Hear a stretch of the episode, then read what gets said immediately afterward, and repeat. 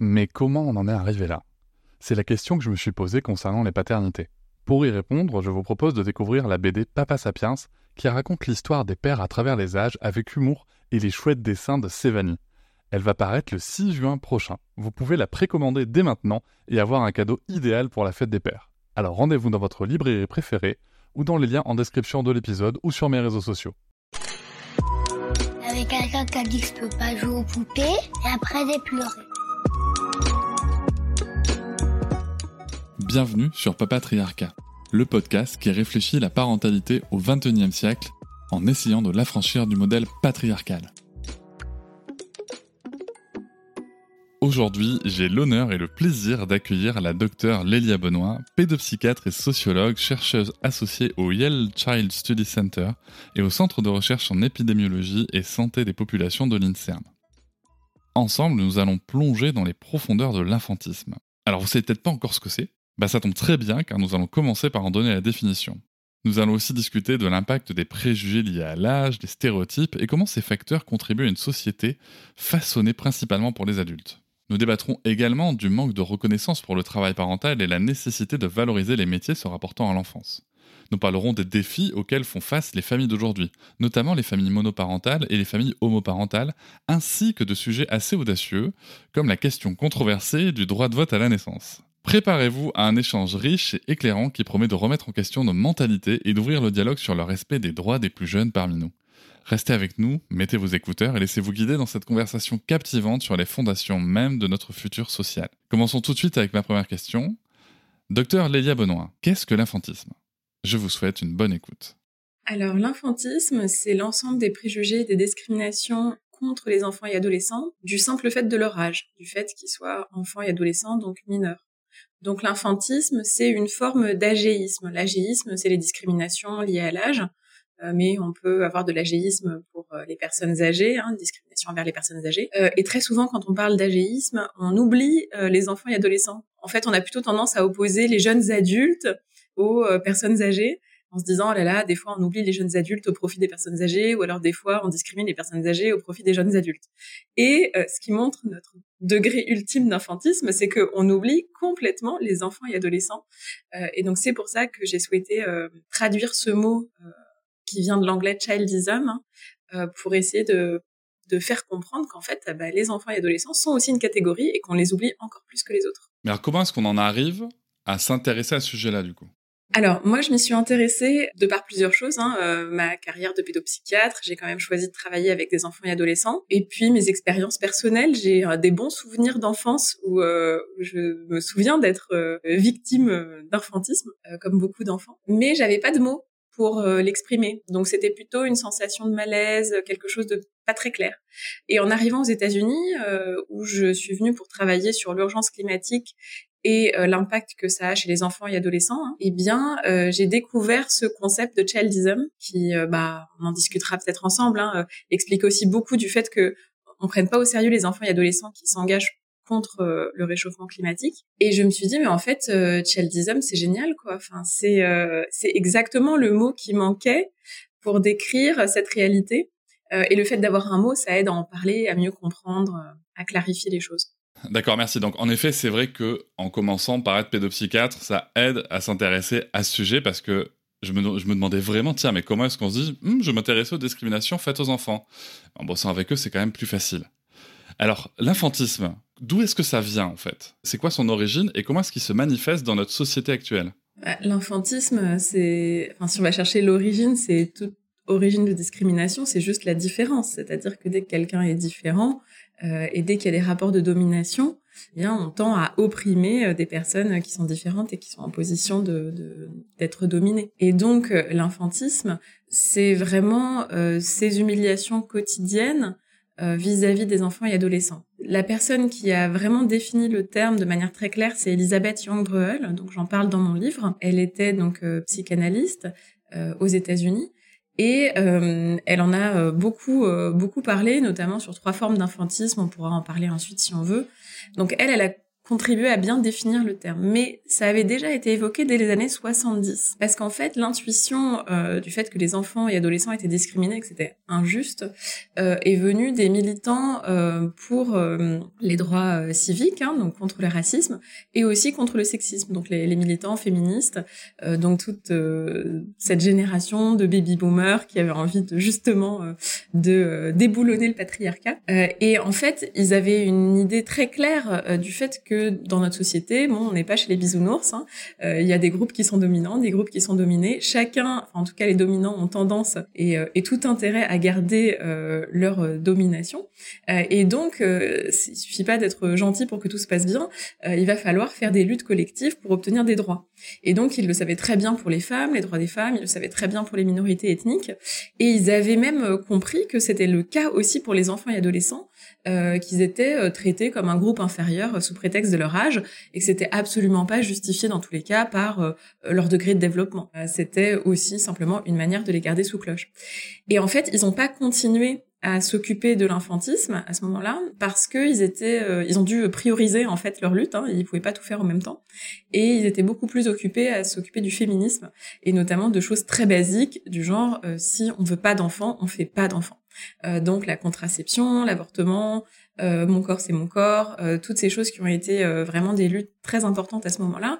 donc on n'en était même pas, si vous voulez, à améliorer la condition des enfants, on était déjà à choisir d'en avoir ou pas. Voilà, donc le fait qu'on puisse en parler aujourd'hui, ça montre que ces luttes précédentes sont quand même un, peu plus stabilisées. Il y a eu beaucoup de succès. la condition des femmes a énormément évolué. Et puis les mentalités ont évolué aussi. Beaucoup plus de gens comprennent ce principe des minorités euh, de savoir que oui, il y a des groupes euh, de, de dominants et de dominés euh, dans la société, et donc on va pouvoir se réintéresser aux enfants et adolescents et en parler. Alors, vous évoquez d'autres d'autres systèmes de lutte et d'autres discriminations telles que le sexisme ou le racisme. Comment est-ce qu'on arrive à comparer ça? Parce que souvent, quand on essaye de parler justement de ces sujets, on nous dit que ça n'a rien à voir, sûrement parce que la comparaison est gênante, je l'entends, mais en tout cas, on nous dit que ça n'a rien à voir. comment est-ce qu'on peut les comparer? Alors, Là, on, doit faire appel aux sociologues, hein, puisque c'est euh, leur euh, notion. Donc les sociologues, ils regardent euh, la société dans son ensemble et ils décrivent des groupes qui sont systématiquement oppressés et qu'on appelle les minorités. Et donc les minorités, ça ne veut pas dire forcément minorité en nombre. Par exemple, les femmes sont considérées comme une minorité alors qu'elles représentent 50% de la population. Euh, mais elles sont minorités puisque elles ont moins de pouvoir social en moyenne. Hein. Évidemment, vous trouverez toujours des exceptions, mais la sociologie, ça s'intéresse aux, moyennes et au grand nombre.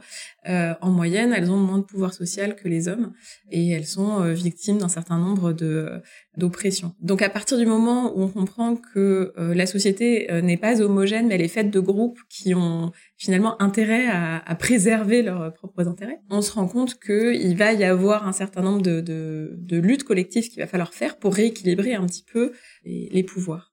Alors, il y a une question qui me vient là par rapport à la définition de l'enfantisme. En France, on parle aussi d'adultisme. Quelle est la différence entre infantisme et adultisme? L'adultisme, c'est euh, dire notre société est faite pour les adultes. La comparaison que je peux vous faire, c'est vous dire l'adultisme, c'est un peu comme dire c'est du machisme. C'est-à-dire tout est fait pour les hommes, ils sont euh, priorisés. Adultisme, c'est tout est fait pour les adultes, ils sont priorisés. Mais du coup, ça passe encore sous silence les enfants et adolescents. En, parlant d'adultisme, on s'intéresse encore une fois que aux adultes, si vous voulez, et à leur expérience. Et c'est pas exactement la même chose que euh, de parler des humiliations et euh, que subissent les enfants et adolescents. Dire on est dans un monde qui est prévu pour les adultes, ça veut pas dire on méprise les enfants, on les humilie quotidiennement. Ça veut juste dire peut-être bah, on les oublie, si vous voulez on fait pas très attention à eux, un peu comme quand on parle de machisme, peut-être qu'on fait pas très attention aux femmes, c'est tout. En fait, euh, l'infantisme, ce serait l'équivalent, toujours je file la métaphore hein, sur le sexisme, ce serait l'équivalent de la misogynie. La misogynie, c'est beaucoup plus actif en fait, c'est une manière de vraiment euh, mépriser, discriminer, euh, enfin voilà, faire des discriminations actives contre les femmes. Et bien c'est ça l'infantisme, c'est vraiment ces humiliations quotidiennes des enfants et adolescents. Et ce que Elisabeth Thurm-Ruel avait complètement réussi dans son, dans son essai, c'était à nous faire comprendre que l'infantisme, c'est un continuum. C'est-à-dire tous les enfants et adolescents le subissent euh, d'une manière ou d'une autre, à des degrés euh, plus ou moins importants. Et donc, ce qu'elle disait, c'est qu'il faut sortir de l'idée qu'on a d'un côté des enfants maltraités, qui sont une toute petite euh, portion des enfants euh, et pour lesquels en général on a beaucoup de, de, pitié en se disant vraiment c'est terrible, les pauvres, ils ont des familles très dysfonctionnelles. Et de l'autre côté, euh, des enfants qui seraient euh, en pleine forme, aimés, presque gâtés. elle dit non non, il faut sortir de ce, cette binarité là, de cette polarité. En fait, l'infantisme c'est un continuum. On est en tant qu'enfant et adolescent plus ou moins sujets à des discriminations, mais qui sont quotidiennes et plus ou moins importantes. Et euh, je reprends toujours l'exemple du, du, du, sexisme parce que c'est le plus facile à comprendre euh, actuellement, hein, parce que les gens sont, sont familiarisés avec ça. L'équivalent, ce serait de dire, bah, toutes les femmes vont très bien, sauf les femmes battues. Bah non, vous voyez? Euh, Alors, on peut dire euh, la comparaison euh, vaut ce qu'elle vaut, hein. mais euh, non, c'est pas le cas. Il y a des degrés de discrimination qui sont plus ou moins importants, y compris des toutes petites choses ou des détails, des tons, des attitudes que vont subir n'importe quelle femme, y compris des femmes qui ont très bien réussi leur vie, qui sont dans des positions de pouvoir, etc. Elles vont quand même subir ça à, par certains degrés. Et donc l'idée de l'infantisme, c'est ça, c'est d'ouvrir nos yeux sur le fait qu'au quotidien, on a tendance à considérer les enfants et adolescents comme des êtres légèrement inférieurs quand même aux adultes, voire comme des petits animaux parfois, et euh, qu'on leur dénie un certain nombre de, droits et surtout on leur dénie une qualité d'écoute et de respect euh, auquel ils pourraient avoir droit euh, beaucoup plus tôt. Moi, j'aime bien faire la comparaison par rapport au continuum avec la culture du viol, qui est un concept qui est largement maintenant diffusé, notamment grâce au travail de l'association Nous Toutes. Et c'est vrai que les masculinistes ont souvent tendance à dire mais arrêtez à nous parler du harcèlement de rue. Euh, le sujet, ce sont les femmes violées. Et en fait, c'est ça qui est intéressant, c'est que la culture du viol comme concept de, continuité de violence explique bien que, en fait, le viol n'est socialement validé quelque part, enfin possible, que parce qu'il y a tout un tas de comportements en amont qui sont eux aussi socialement validés. Que donc les personnes susceptibles d'aller jusqu'au bout du pire ben, en fait, passent des étapes de validation. Ils se disent, ah, mais ça, c'est OK, je vais aller voir après. Ça, c'est OK, je vais aller voir après. Et, euh, ce que j'entends, c'est que moi, pour moi, les violences, en tout cas, qu'on peut retrouver dans, le continuum et donc dans l'infantisme, c'est un peu la même chose. C'est parce qu'on traite mal les enfants au quotidien, à part des petites choses, des petites attitudes, des petits comportements, que petit à petit, pour certaines personnes, ben, ça va se transformer, dans le pire des cas, en infanticide, par exemple. Exactement. Et, et beaucoup, de manière beaucoup plus fréquente en maltraitance éducative punir ses enfants de manière arbitraire alors que il n'y a pas vraiment de raison. Euh, on aurait pu traiter autrement euh, le, conflit, les violences corporelles. Euh, qui était, euh, je le rappelle, euh, jusqu'au milieu du siècle, la base de l'éducation. Il fallait un peu frapper ses enfants pour bien les éduquer. On est passé ensuite d'une, dans une culture où on dit non aux violences corporelles. Et puis ça a diminué petit à petit. Hein. D'abord c'était non à battre son enfant tous les jours, et puis ensuite c'est non même aux fessées occasionnelles. on peut faire autrement. Justement, on parle de la culture du viol, donc la culture de est-ce que mon corps est mon corps ou est-ce que mon corps peut être possédé par d'autres? donc essayer de faire comprendre que même une fessée ou une gifle, c'est apprendre à l'enfant que d'autres peuvent utiliser son corps de manière violente sans qu'il n'ait rien à dire. Donc euh, euh, voilà, tout ça, on, s'améliore dessus. Et aujourd'hui euh, est venu, je pense, le temps de parler du mépris quotidien qu'on leur témoigne dans la manière dont on leur parle, dans la manière dont on, réagit face à leur comportement. On va y arriver justement. Alors je rappelle hein, que malheureusement en France, on, on, a vraiment beaucoup de chemin à faire sur le sujet. Rappelons qu'en 2023, un préfet, le préfet de l'Hérault, peut déclarer euh, dans les médias que la méthode c'est de claquer au lit et qu'il n'y a aucune réaction de la part des politiques en France. Donc on est quand même encore très très très en retard. Quelles sont les conséquences de l'infantisme sur le développement mental et émotionnel des enfants et des adolescents? Alors les conséquences, c'est principalement euh, déjà qu'ils vont intégrer l'infantisme comme quelque chose d'ordinaire. Donc quand ils seront devenus adultes, ils vont avoir tendance à répéter la violence sur les enfants autour d'eux. Ce d'autant qu'ils associent l'enfance, enfin tous les enfants qui ont été humiliés, associent l'enfance à une période honteuse. C'est-à-dire, euh, si euh, on me traitait mal, peut-être que j'étais un être mauvais. Et donc, on a tendance à s'éloigner de l'enfance, euh, à prendre de la distance, à ne pas avoir de compassion pour les enfants et à répéter les violences qu'on a subies sur les enfants qui nous entourent. L'autre aspect, c'est que euh, en général, les formes d'infantisme quotidiennes, elles se manifestent quand les enfants sont en train d'exprimer leurs émotions. Ils sont en colère, ils sont fatigués, euh, ils sont tristes,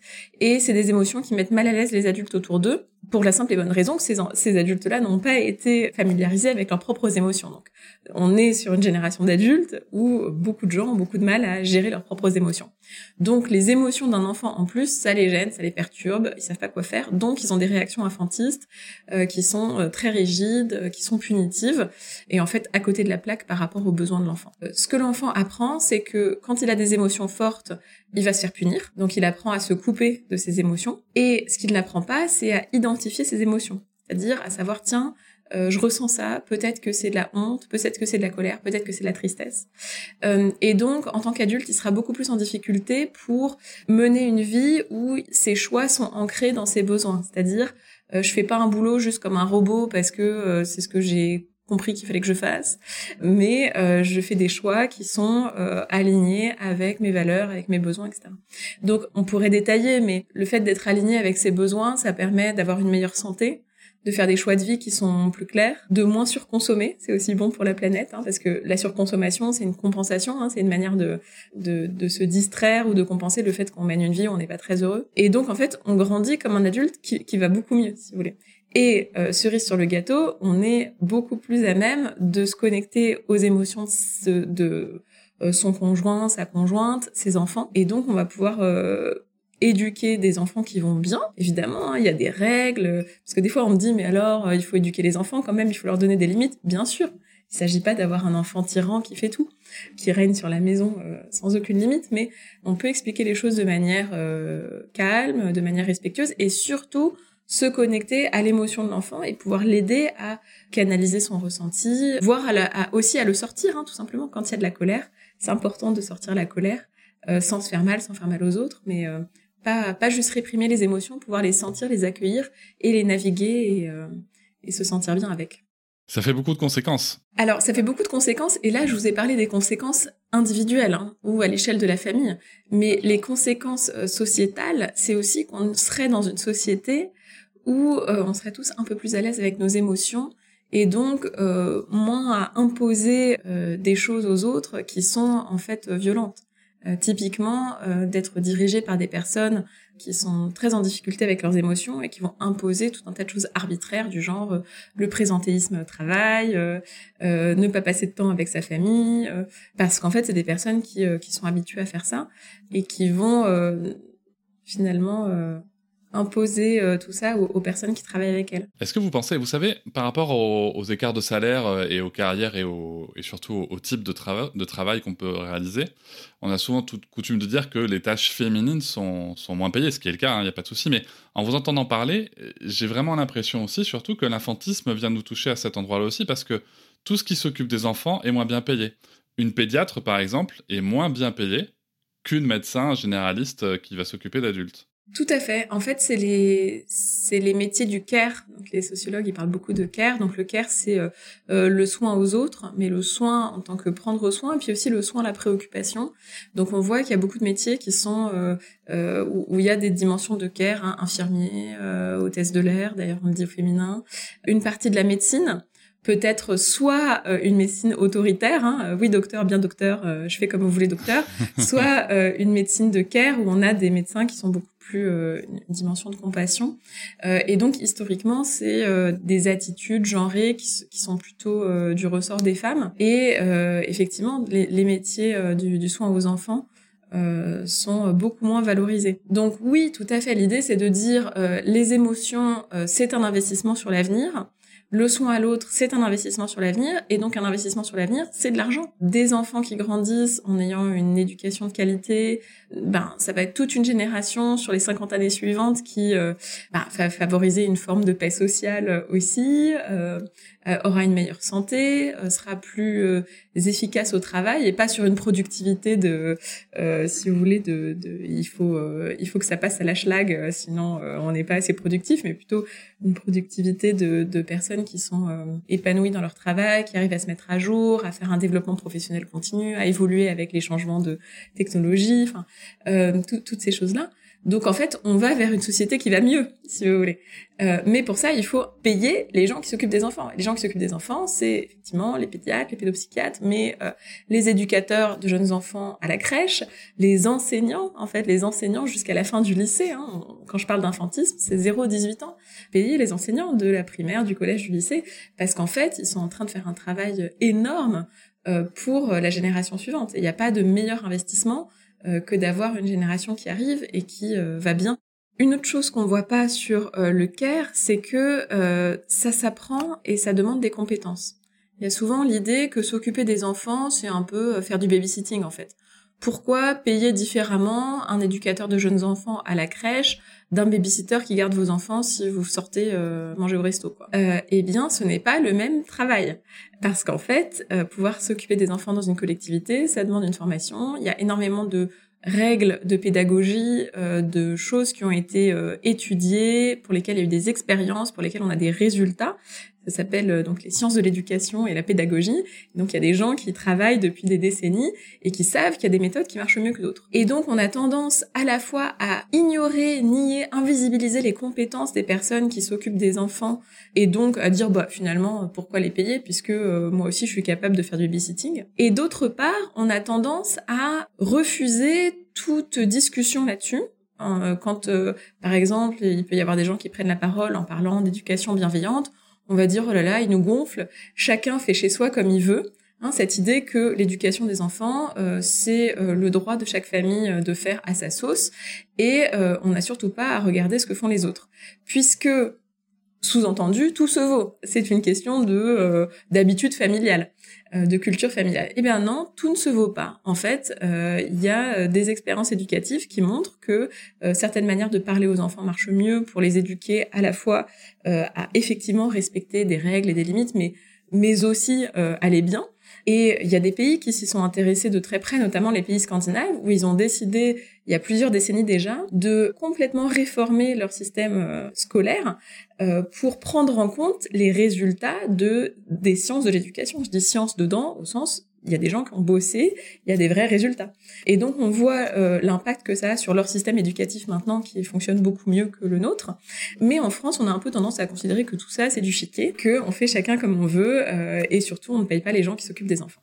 Oui, c'est extrêmement important de, se rappeler tout ça pour rappeler vraiment en plus quel pourrait être le rôle des enseignants même dans la structure.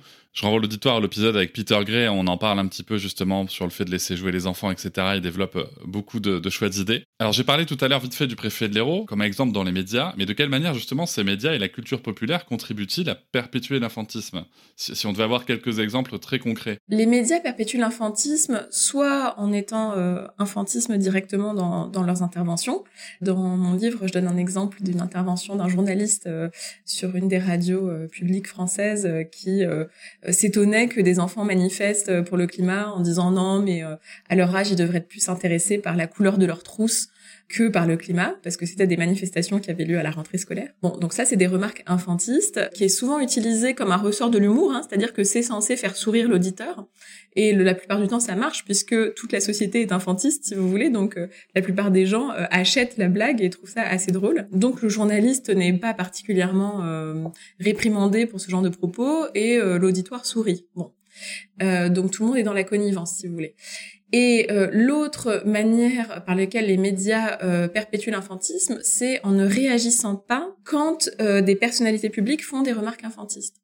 Récemment, on a eu donc dans le Finistère le déplacement du président de la République suite à des désastres environnementaux. Hein catastrophe naturelle.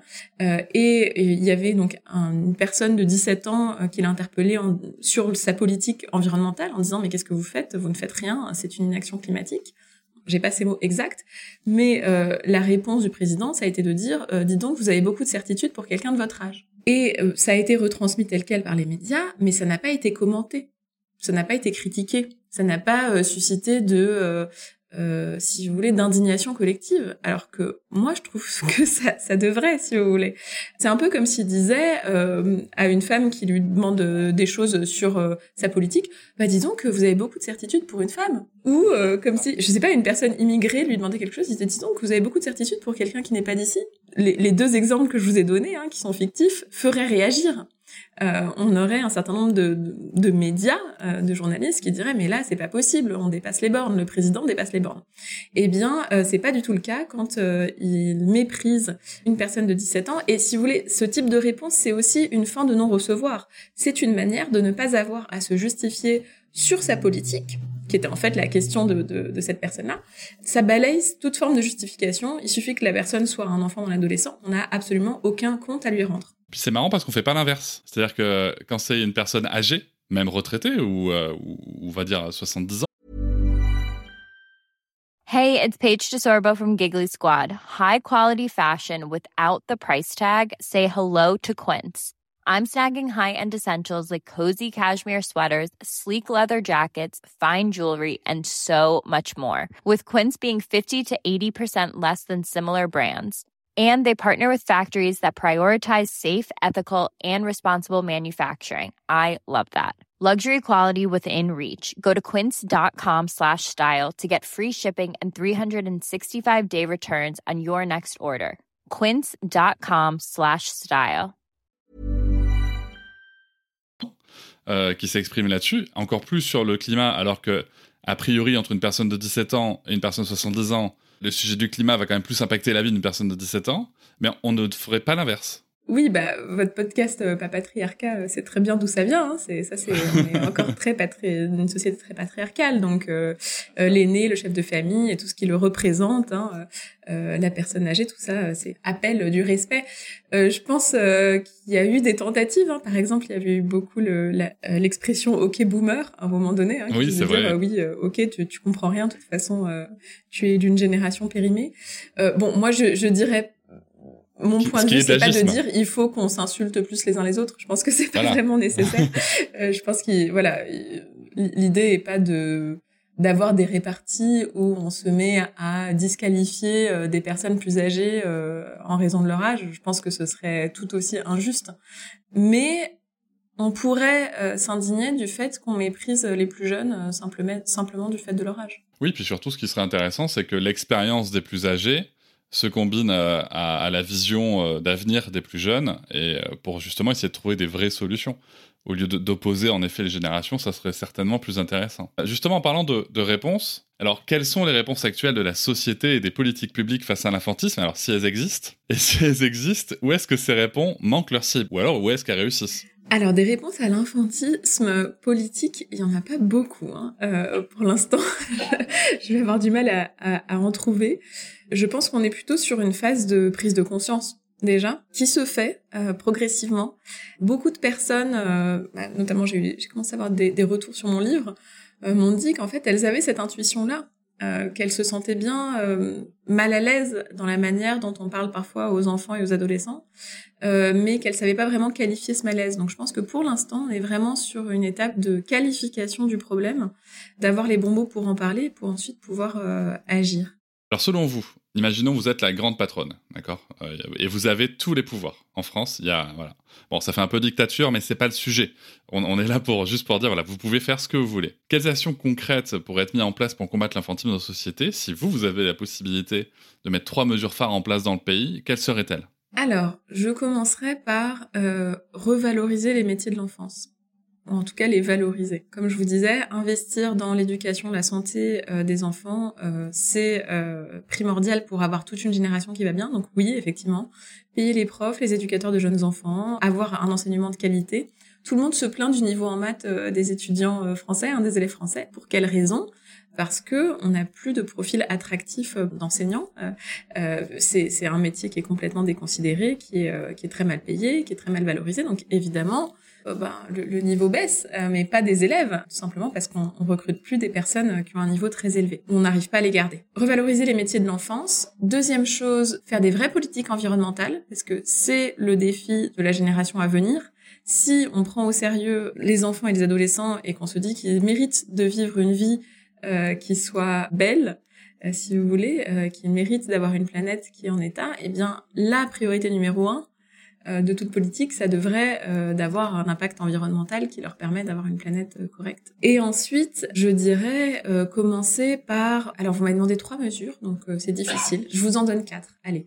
Allez. faire des enfants, si vraiment on souhaite faire des enfants, c'est-à-dire arrêter d'avoir des politiques natalistes où il faut faire des enfants de toute manière, mais peu importe la manière dont on, dont on les éduque. Et la quatrième mesure serait donc d'accompagner les parents ou les euh, futurs parents pour pouvoir être aidés sur l'alphabétisation émotionnelle de leur enfant, c'est-à-dire permettre à leur enfant euh, d'apprendre à reconnaître ses émotions, permettre aux parents d'avoir des outils pour élever leur enfant avec euh, un respect et une qualité d'écoute qui soit importante tout en apprenant aux enfants à grandir. Hein. Et jusqu'à présent, c'est pas un accompagnement qu'on propose aux parents, mais ça pourrait être, par exemple, donner des cours de parentalité quand on obtient notre permis de conduire, on a des cours pour euh, obtenir notre permis de conduire. Bon, alors si on n'a pas de permis de parent. On n'a pas de permis de parent. La biologie humaine fait que on est capable d'avoir un enfant euh, sans avoir. Pour la euh, grande majorité des gens. Pour la majorité, la grande majorité des gens, et d'ailleurs pour les gens qui n'arrivent pas à le faire avec la biologie, on pense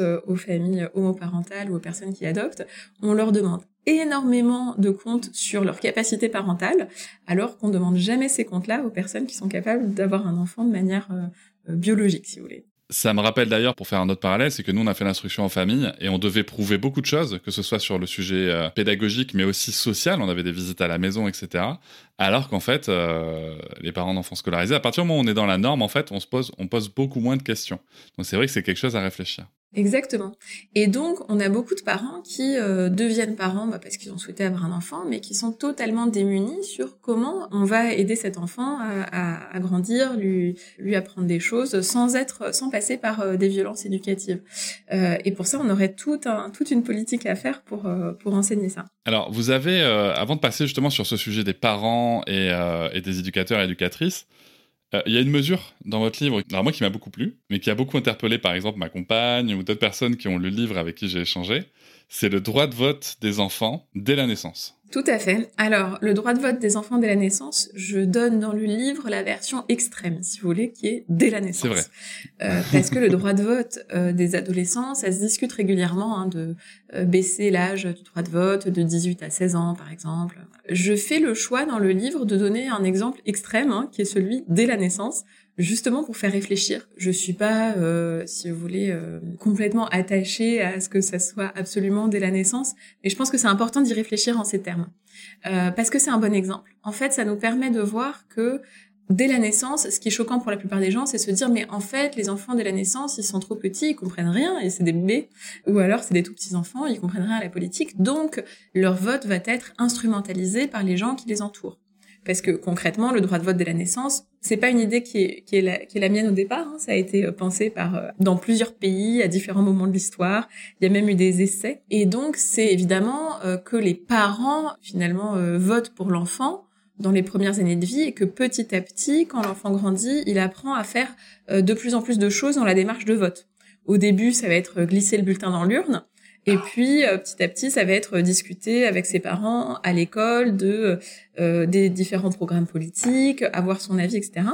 Jusqu'à l'âge de 18 euh, ans ou 16 ans, enfin peu importe, jusqu'à l'âge où on décide que là, les parents n'ont plus le droit de voter pour l'enfant. Donc c'est un apprentissage qui serait progressif. Mais ce qui choque dans cette idée-là, c'est de dire oh là là, mais pour les premières années, l'enfant va être totalement instrumentalisé.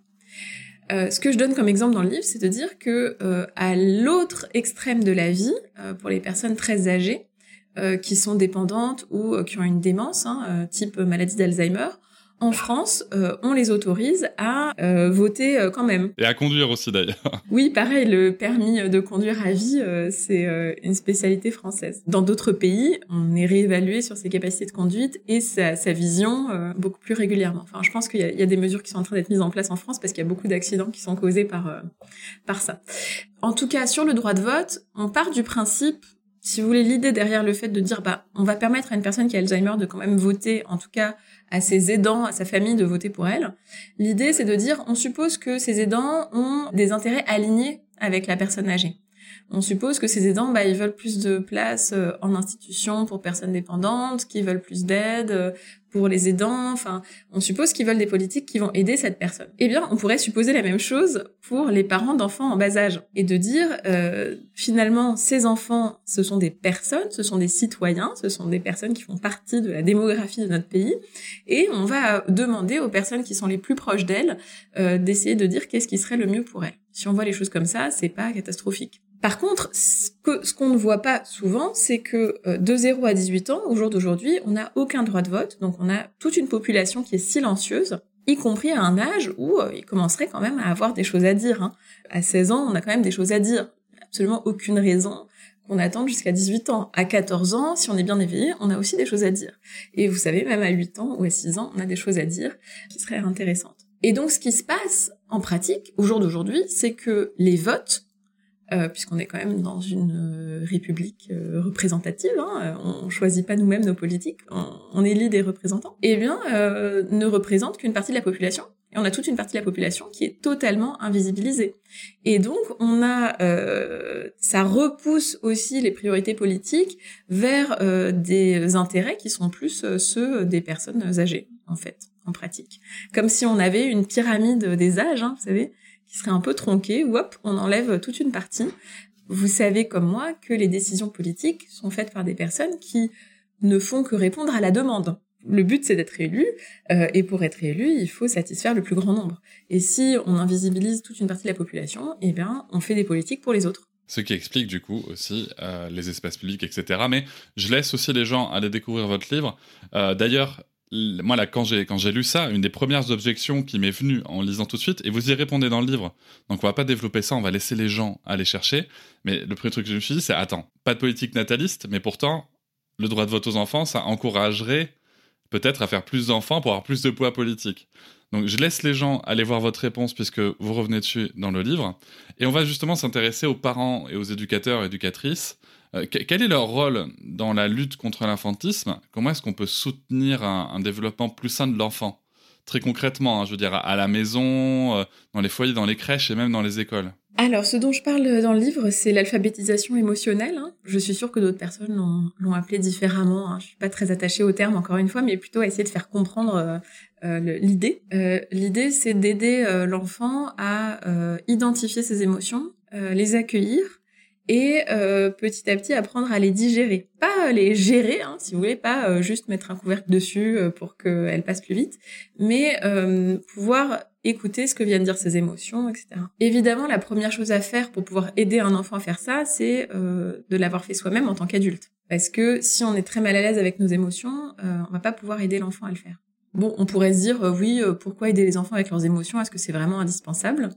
Ce dont je parle un peu dans le livre, c'est que avoir des émotions qu'on connaît, qu'on comprend, et qu'on arrive ensuite à naviguer, je dirais pas à canaliser, mais à naviguer, euh, ça nous permet de faire des choix de vie qui sont euh, qui sont meilleurs et ça nous permet d'éviter aussi de surconsommer. Je donne beaucoup d'exemples dans le livre sur l'urgence climatique puisque c'est mon c'est mon sujet de de recherche. Hein, je dirige des recherches euh, sur ce sujet-là. Et en fait, un des problèmes de l'urgence climatique, c'est notre surconsommation. C'est pas notre consommation. Hein. on est obligé de consommer mmh. pour vivre. on est obligé de respirer. Là, en ce moment même, je produis du carbone en vous parlant. Donc, il s'agit pas de plus du tout consommer. Mais si on veut avoir un monde qui est plus durable et des relations euh, qui sont plus apaisées entre euh, les, les, personnes, il faut pouvoir comprendre nos émotions parce que sinon on se distrait de ces émotions inconfortables en consommant. Je vous donne un exemple parce que des fois on parle comme ça dans le dans des généralités et puis euh, on se dit ok mais je comprends rien. Exemple, un enfant ressent de la colère. Il se roule par terre, il tape du poing, il crie, il veut taper, il arrache les choses, etc. Euh, un petit enfant. Hein. Eh bien, ce qui est important, c'est de pouvoir euh, nommer les choses euh, pour lui, lui dire, bah, je vois que tu es en colère. Déjà, lui donner un mot. Et ensuite, au lieu de le punir de sa colère, ce qui est encore très à la mode, hein, type file dans ta chambre, le time out, etc. Où, du coup il apprend que s'il est en colère, il va se faire rejeter, isoler, humilier, etc. il faut pouvoir lui dire, bah t'es en colère, on va laisser sortir la colère, puis on attendra qu'elle soit sortie pour décider quelque chose. On attendra qu'elle soit passée. Et pour faire sortir la colère, il y a deux choses qu'il ne faut pas faire, c'est se faire mal soi-même et, faire mal aux autres. Et euh, donc, on peut avoir tout à fait un espace dans la maison, dans l'appartement, où on peut se défouler. Un petit matelas au sol, un coussin qu'on a le droit de taper, euh, un, mini punching ball, si vous voulez, où effectivement, la colère, elle se manifeste de manière très forte dans le, dans, dans le corps. Hein. On a, on a les poings qui se ferment, on sent la mâchoire qui se crispe. En fait, c'est ça prépare notre corps à se battre, la colère. Eh bien, euh, pourquoi pas sur des objets qui euh, qui ne souffrent pas, si vous voulez. Euh, et ce qui permet ensuite d'avoir sorti toute cette énergie et de pouvoir parler plus calmement. Donc, il s'agit pas de céder à l'enfant, de céder à un caprice, de euh, donner ce qu'il réclame, etc. Euh, il s'agit pas non plus de lui laisser se faire mal ou faire mal aux autres, mais il s'agit de lui dire, ok, là ce que tu ressens c'est de la colère, la colère, euh, il faut pouvoir la décharger, et ensuite on a les idées plus claires, on respire un bon coup, on se repose, et là euh, on choisit ce qu'on va faire. Et voilà, ça donne beaucoup plus de, si vous voulez, de, de liberté de choix dans sa vie ensuite, quand il va ressentir de la colère en tant qu'adulte, pouvoir faire des décisions qui sont les bonnes. Aux personnes, parce que j'ai l'habitude maintenant sur ces sujets, euh, aux personnes qui se diraient euh, bon, elle est bien gentille, la docteur Benoît, mais euh, moi, des fois, je rentre du travail, je suis fatigué, j'ai pas ceci, j'ai pas cela, j'ai pas le temps, j'ai pas le temps, il faut que je m'occupe de faire à manger, de potentiellement pour plusieurs enfants, etc. Et je trouve que moi, ce qui m'intéresse beaucoup dans le sujet des droits de l'enfant et de la lutte contre l'infantisme, c'est de, au lieu d'opposer les droits des enfants par rapport à notre situation actuelle, c'est de comprendre que nos droits à nous, humains, euh, le droit de temps de repos, le droit à la déconnexion, le droit d'avoir du temps pour soi et le droit de vivre nos émotions, justement, ne sont pas non plus bien souvent reconnus. Tout à fait. En fait, on a tendance à opposer les droits des parents et les droits des enfants. Euh, surtout dans notre éducation française, où on a envie de dire, si l'enfant n'est pas sage et s'il n'est pas silencieux, alors c'est euh, mon énergie qui est pompée, c'est mon espace sonore qui est envahi, et c'est moi qui suis fatiguée. Bah, oui, d'une certaine manière, c'est vrai. Et en même temps, il faut voir que vous, parents, et vous, enfants, même combat, en fait. Euh, vous devriez être ensemble. Le vrai problème dans tout ça, c'est que le travail parental est invisibilisé. Le fait que les parents, surtout avec des enfants en bas âge, ont deux boulots, hein, le boulot de la journée et le boulot du soir, et que pour le boulot du soir, ils n'ont pas d'aide, euh, ils n'ont pas de, soutien particulier, ils n'ont pas de visibilité, euh, ça fait des parents qui sont épuisés. Dans le meilleur des cas, au jour d'aujourd'hui, on est sur une famille nucléaire, hein, euh, c'est-à-dire très peu de personnes, deux parents qui s'occupent euh, d'un ou de plusieurs enfants, et donc il y a beaucoup d'isolement, euh, beaucoup de, fatigue. on a beaucoup moins d'aide de la communauté que ça a pu l'être à, un moment donné. L'État, si vous voulez, ne, compense pas ça par plus de, de, temps de repos, enfin de temps finalement de plutôt que de repos, mais de temps de, de travail parental, en tout cas, qui serait valorisé en tant que tel. Et donc, on est passé ces dernières années d'une face à une situation qui est qui est intrinsèquement très difficile, qui est un enfant en bas âge, c'est beaucoup d'énergie à mettre pour euh, pour l'élever et pour s'en occuper. Face à une situation qui est intrinsèquement difficile, il y a quelques années, on euh, se défoulait sur les femmes c'est-à-dire la mauvaise mère, euh, euh, la mère envahissante, la mère ci, la mère ça. Et donc on en est un peu sorti, et donc c'est très très bien. Hein. on arrête de considérer que les mères doivent être parfaites, que sinon c'est des mauvaises mères, etc. On arrête de leur mettre ce fardeau euh, sur les épaules, mais on a décidé ça, de ça c'est pas tout à fait terminé non plus. oui, vous avez raison. Mais on avance. Je, suis peut-être optimiste, ouais. En tout cas, ça va mieux. Euh, ça va mieux. Mais du coup, on se défoule sur les enfants. C'est-à-dire, euh, ils nous fatiguent, ils nous pompent l'air, etc., etc. Euh, avant, il y avait cette idée, euh, l'enfant est merveilleux, mais euh, la mère ne devrait pas se plaindre, elle est déjà tellement chanceuse d'avoir été fertile. Quoi. Bon, maintenant, on peut dire, en fait, c'est lourd, c'est fatigant. mais du coup, on a tendance à blâmer les enfants. Et c'est toujours la même chose si on prend un peu de recul. Là, de quoi on parle? On parle d'une situation qui est difficile. Et dans, dans la vie, dès qu'il y a une situation difficile, on a toujours tendance à chercher un bouc émissaire. Ça, c'est la réaction au premier degré. On cherche un coupable. Eh bien, avant, c'était euh, la mère, la coupable. Maintenant, on dit non, mais c'est l'enfant qui euh, nous pompe. Eh bien non, l'enfant n'est pas coupable non plus. Il n'est pas coupable d'être là. Il n'est pas coupable d'avoir le développement émotionnel euh, approprié pour son âge. Et donc, il va falloir pouvoir aider les parents à accompagner ces enfants-là. On pourrait dire j'ai pas le temps, etc., etc. Oui, mais battons-nous pour avoir plus de temps. Battons-nous pour travailler un peu moins, pour avoir le temps de respirer, euh, pour avoir le temps d'être avec nos enfants, de pouvoir les accompagner, battons-nous pour organiser des relais aussi pour ne pas être tout seul, parce qu'en fait c'est vraiment pas faisable tout seul, euh, pour euh, avoir du coparentage avec d'autres personnes autour de nous, pour pouvoir s'occuper de plusieurs enfants à la fois, pour libérer un peu les autres, etc. Pour savoir que finalement faire grandir des enfants, ça demande un village, hein, mais ça demande plusieurs adultes autour qui se relaient. Il y a plein de solutions possibles pour sortir de ce huis clos entre un parent euh, burn-outé et un enfant qui est un enfant de son âge et qui ne réagit qu'avec euh, les, moyens qu'il a. On pourrait aussi réfléchir au sujet de l'école et de la charge des devoirs, etc., euh, etc. je renvoie encore une fois à Peter Gray hein, qui nous expliquait que quand on additionne les devoirs et le temps et le temps passé à l'école, on arrive bien souvent à des enfants qui peuvent travailler plus que les adultes donc ça, c'est euh, vraiment important. Alors tout à fait, on arrive à des charges de travail qui sont énormes. Et vous me demandiez tout à l'heure des exemples d'infantisme dans, dans le quotidien. On en voit à l'école, par exemple, euh, les temps très limités pour aller aux toilettes. À partir de l'âge de 6 ans, on peut aller aux toilettes euh, en gros trois fois par jour, hein, à la récré du matin, à la pause du midi et à la récré de l'après-midi. Est-ce que vous imaginez un espace de travail, un bureau où on vous dirait ah non, non hein, tu ne peux aller aux toilettes que trois fois dans la journée, surtout tu te lèves pas pour y aller quand tu as envie. Eh ben on considérerait pour des adultes ça existe, mais on considère que c'est des conditions de travail très dégradées. Et donc pour des enfants, on les en fait, finalement, on les oblige à ne pas écouter les signaux de leur corps et à rester en place. Et souvent, euh, pour la pause déjeuner, on les oblige à choisir entre avoir le temps de manger, avoir le temps d'aller aux toilettes et avoir le temps de jouer, ce qui devrait pas être euh, des choix, à faire, puisqu'en fait, on est, euh, je sais pas si vous connaissez un peu la pyramide de Maslow, hein, c'est la pyramide des besoins. on est euh, tout en bas de l'échelle pour les trois. Hein. Manger, euh, jouer, euh, c'est-à-dire se défouler, courir, bouger, et puis faire ses besoins, c'est vraiment déjà le, le, strict minimum. Donc, si on demande de choisir parmi tout ça, on se retrouve évidemment avec des enfants qui ont des accidents, avec des enfants qui n'ont pas le temps de jouer, etc., ou qui mangent pas bien. J'enverrai votre épisode à Monsieur le Ministre Gabriel Attal pour, pour qu'il prenne connaissance des des suggestions. Euh, quelles pourraient être les implications à long terme, du coup, si on n'arrive pas à aborder, à résoudre les problèmes liés à l'infantisme? Bien, je pense que les, les implications, les conséquences, on les voit déjà dans notre société, euh, puisque euh, bah, nous avons tous été euh, élevés euh, par une société infantiste. Hein. je parle aux adultes.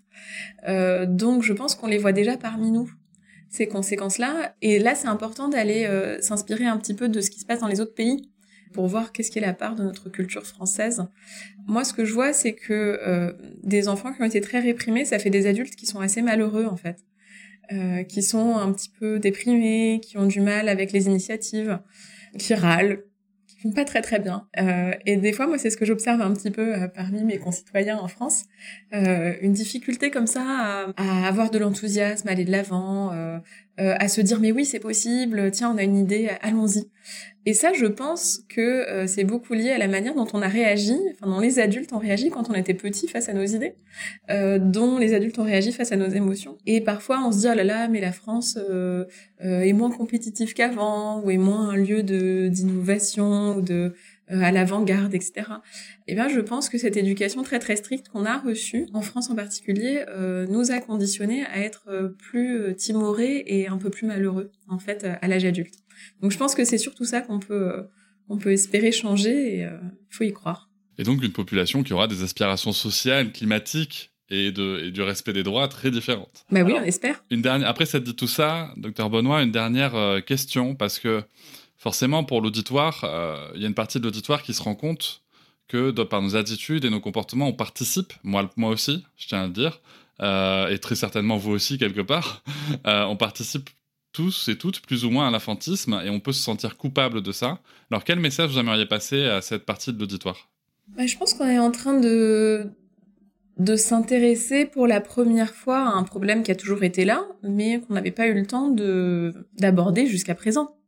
Euh, donc euh, personne n'est parfait, hein. il s'agit pas de, de réussir à tout faire euh, tout de suite. L'important c'est de faire des progrès petit à petit. Euh, on pourrait dire, même ce podcast est infantiste, on parle des enfants et des adolescents, euh, sans enfants et adolescents, euh, on est tous les deux adultes. On dirait un plateau de CNews qui parle de féminisme, donc voilà, c'est ça. Donc, donc oui, il y a plein de plein de progrès à faire.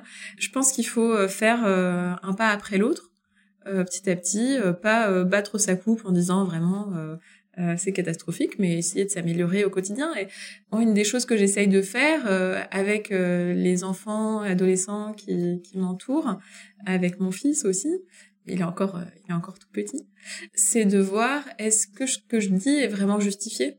Est-ce que j'ai raison de, de réagir comme ça? Est-ce que je pourrais dire les choses autrement? Est-ce qu'il faut absolument que je dise non par principe si c'est quelque chose qui en fait n'est pas si grave?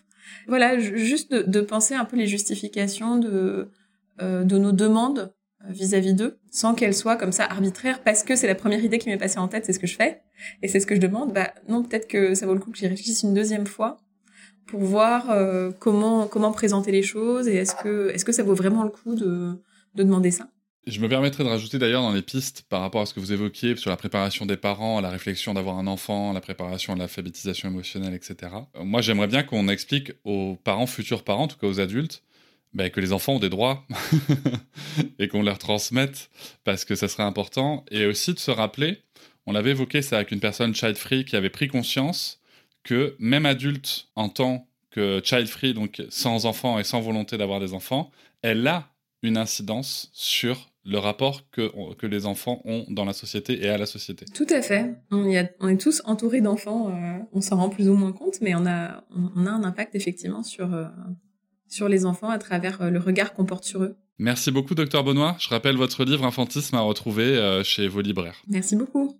Je vous remercie de m'avoir écouté. Je vous invite à vous abonner au podcast sur votre plateforme préférée et à me retrouver sur Instagram, TikTok, Facebook et sur le blog papatriarca.fr. À bientôt.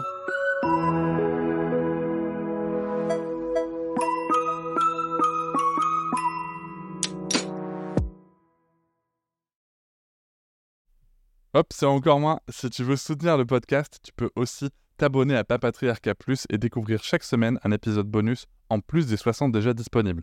À découvrir sur tes applis de podcast comme Pocketcast, Castbox ou encore Apple Podcast. À très vite.